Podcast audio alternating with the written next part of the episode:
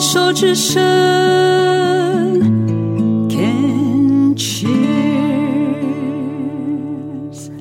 现在进行的节目是《静静过生活》，我是小静子，欢迎大家和我一起共度山居岁月的绝妙恬静。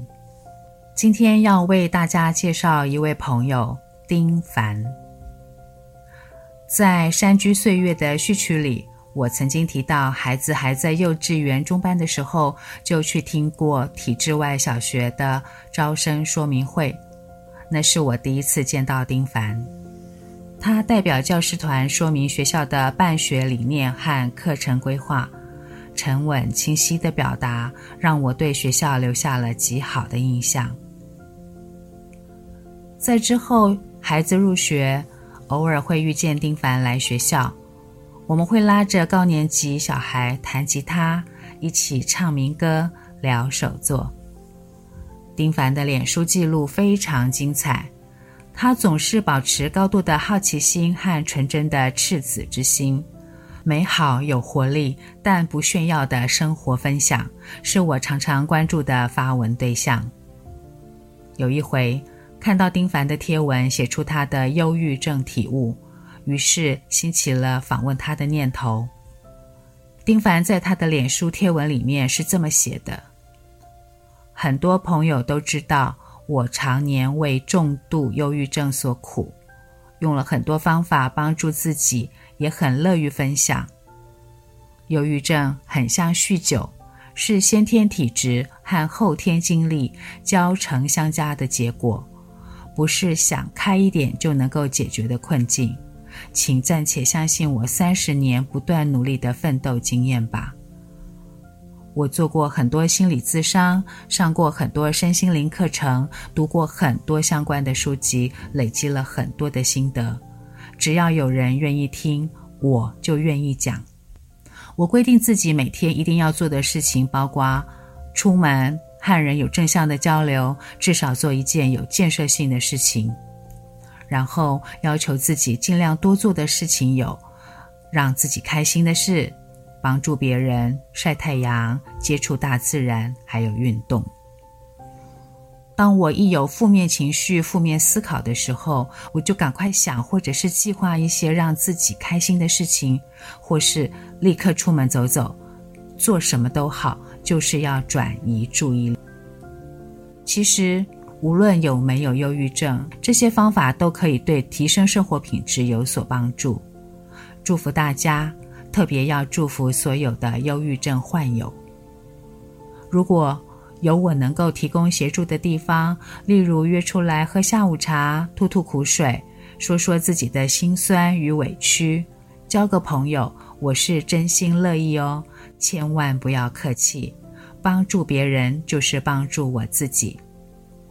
对于关心我的朋友，请放心，我会注意自己的情绪，量力而为，不会让自己被拉下去。愿世界静好，众生万物安然自在，如是祈祷。忧郁症患者有时候是不知道或不想向外求救的。丁凡愿意以自己的经历来鼓励、帮助更多的人，让我很感动。我曾经走过求救的日子，知道丁凡的发心是很窝心的陪伴。于是我们隔着太平洋录音访问，让丁凡跟我们说他与忧郁症共处的方法。丁凡你好，是不是可以请你先为大家做一下自我介绍？嗨，大家好，我是丁凡。呃，我自己的忧郁症已经三十年，每天都需要服药。那中间呢，有几次因为停药，或者因为生活里发生了比较大的刺激而复发过好几次。那最严重的那一次呢，我晚上失眠的非常严重，大概只能睡两三个小时。我花很多时间在那边，呃，公园里面散步，也顾不到会危险的这件事情了。然后那个时候，呃，有一次复发，我是吃的很多，所以就胖了很多。有一次复发是完全没有胃口，我就瘦了很多，瘦了十几公斤都有，所以体重可以上上下下，而不是因为我要减肥或贪吃，而是因为忧郁症的关系。那我自己呢，原本的专业训练是做分子生物科学研究，我在中研院分子生物所工作。后来呢，因为我的孩子有学习障碍，需要很多的照顾，我没有办法兼顾了，就辞职了，专门啊、照顾家庭和孩子。那孩子大了之后呢，我就我的工作就变成了翻译中英文的书籍。书籍的主题主要都是教育、特殊教育、心理、心理治疗和精神疾病。那我也做现场口译，翻译了大概八十多本书，现场口译大概二十多场吧。那这就是我现在的呃生活重心。呃，那在因为翻译是一个人的工作哈，那常常就是没有跟外界有接触，而且弹时间很弹性。嗯，然后我又有忧郁症，所以我就趁着这个弹性有弹性的时间，我在外面，我有参加剧团演舞台剧，也啊、曾经参加合唱团啊、呃、唱歌，呃也参加非洲鼓的课，我们有个鼓团固定会练习和表演，嗯，还有我画过一阵子的缠绕花。后来学了大概三个学期吧，我后来就是自己买书来看着画，呃，也去上了油画课啊、水彩画的课啊、雕塑课啊，呃，等等的，这些都是社区大学的课。那嗯、就是让自己每一天都有一件好玩的事情吧，那就是我的生活的一个模式。那还有一点就是，现代的研究认为说，所有的身心病啊、脑部的问题，都跟我们的消化吸收是有密切的关系的。所以有一句话叫做“肠子是第二个脑子”的这样子的说法。那啊，原理当然还不是那么的清楚，可是大家就是医生都会建议说。有身心病的人一定要吃的非常养生，就不要吃垃圾食物，不要吃那么多糖和淀粉，主要就是蛋白质跟食物纤维，也就是肉和蔬菜。啊。那呃不爱吃的人，吃肉的人可以多吃一点白煮蛋之类的，让你的，然后吃益生菌啊，吃呃，然后他们也会建议吃鱼油欧米伽三，因为欧米伽三是补脑的。如果能够彻底的执行的话，呃，身心病的症状都会减轻，而且不容易复发。那我的医生有告诉过我说，如果呃随着每一次的复发，因为脑子的回路就磕得越来越深了，所以你下一次的复发会拖得比较久，比较难痊愈，下的药也会比较重。所以呢，尽量减少复发的次数，尤其是我现在已经六十八岁，算是老人了。医生就说，如果你现在复发，真的没有把握会再痊愈了，所以要非常的养生，要运动，要接触大自然，要接触人，而且是对你有正向影响的人。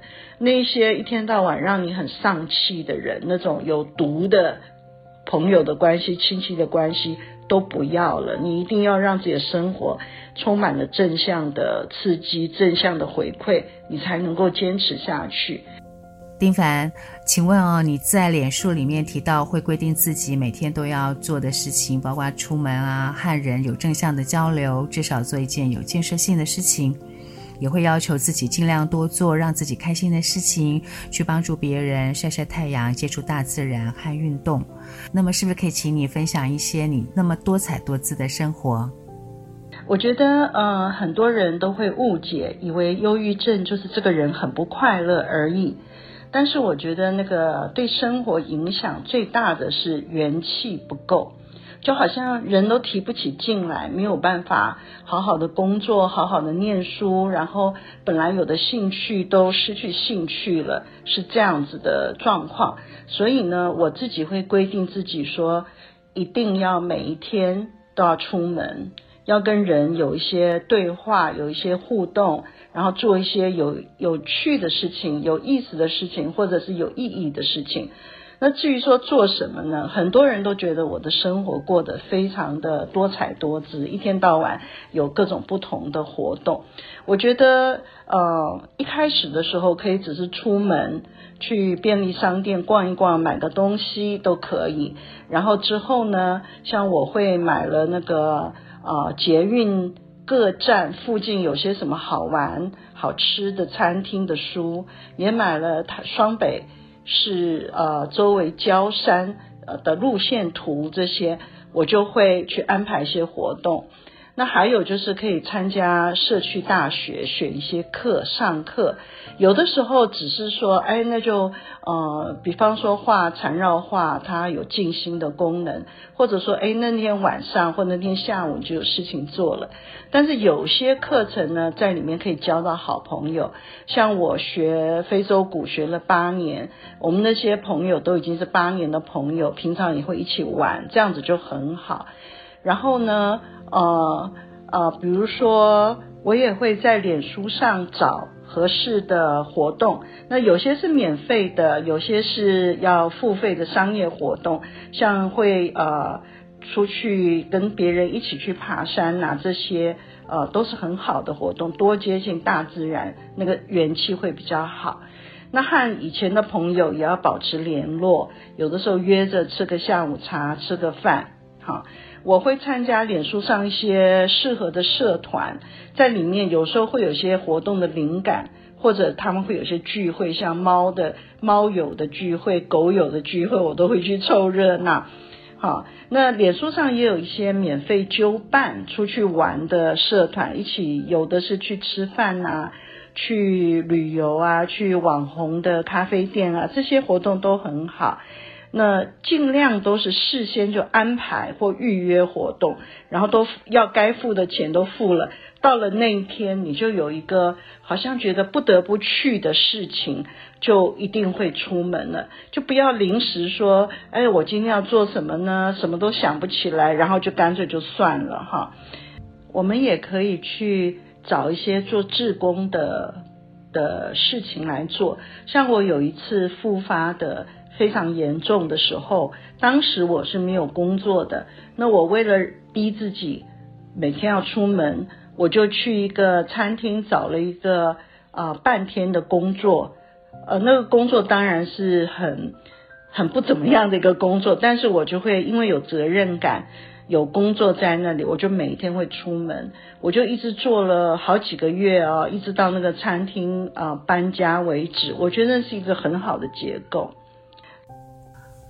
呃，丁凡常听到有忧郁症的朋友会说，最不想听到别人说：“哎呀，别想太多啦，看开一点啦。”请问，身为忧郁症患者的朋友该怎么说？那有人说过说，忧郁症的患者最讨厌人家说的就是想开一点就好了。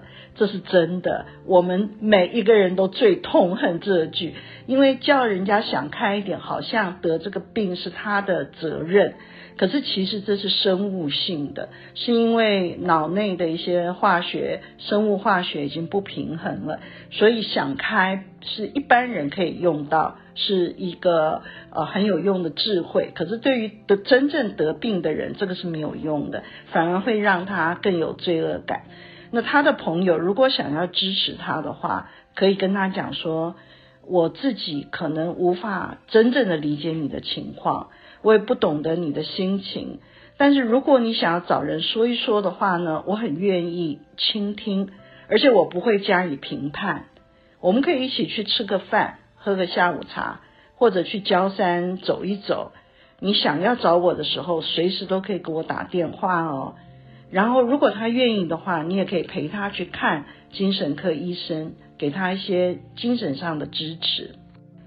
陪伴是最珍贵的礼物，但是呢，要记得在这过程中不要加以批判，不要乱给一些建议，也不要给他有压力，就是默默的陪伴、倾听。然后有的时候不知道怎么说的时候，就说：“哦，是这样子啊。”哦，我都没有想到过，哦，好辛苦哦，这样子的呃不加以批判的一种一种接受和支持。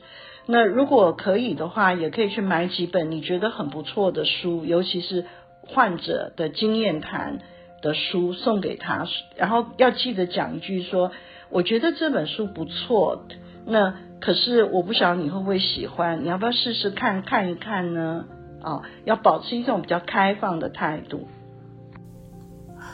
丁凡，因为有一些朋友并不愿意让别人知道他正在为忧郁症所苦。请问我们该如何判读亲友的忧郁症讯号？有什么认知上的误区或者是雷区？有很多人啊，他是不愿意让人家知道他有忧郁症，因为好像觉得有污名化的问题，比如说别人会觉得他很软弱啊，很没有用啊，很想不开啊这些，所以都不愿意承认。那一般来讲，有忧郁症的人你是看不出来的，真的看不出来。如果说是已经严重到会看得出来的时候，他大概已经不会出门了，所以你也看不到。只有身边很亲近的人会看得到。那看得到的讯讯号包括什么呢？他会提到自杀的意念，啊，他会提到说，哎，自杀，呃，也许还比较好什么的。然后他会常常的哭泣，啊，或者呢，他的睡眠会变得睡比较多，有的是有的人是睡得更少，变成失眠。吃也是有的时候会更多，有时候会更少。因此呢，他的体重可能是快速增加，也可能快速的减少，都有可能。然后他会懊悔过去这些事情，会提到说啊，我真的很后悔，我过去怎么样怎么样怎么样。然后他对未来是没有期待的，他是没有未来的。那在此刻的现在呢，他会对以前有兴趣的事情失去兴趣，他会失去动力，读书也不起劲，工作也不起劲，而且脾气会变坏，好，会很容易发脾气。然后有的人是变得很安静，不说话，这些都是可能的讯号。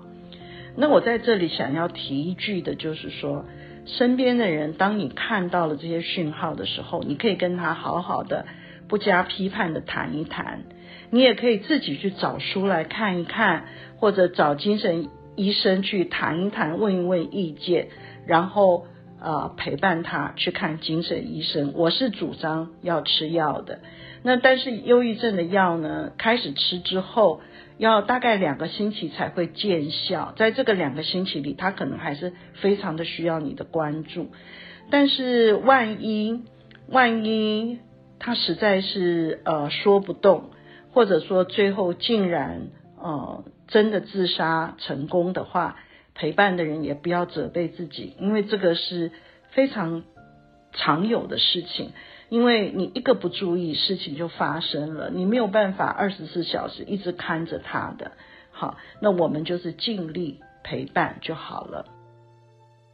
非常感谢丁凡接受访问，聊过之后才知道忧郁症再复发的刻痕会更深，听来让人实在心疼。很谢谢丁凡真切的分享。虽然他现在美国、台湾来来去去，但是仍然可以在脸书上看到他认真生活的精彩。希望丁凡下回再回台湾的时候，我也要预约和他喝个下午茶，接受他的真心乐意，吸收满满的正能量。听众朋友们，我们大家一起加油哦！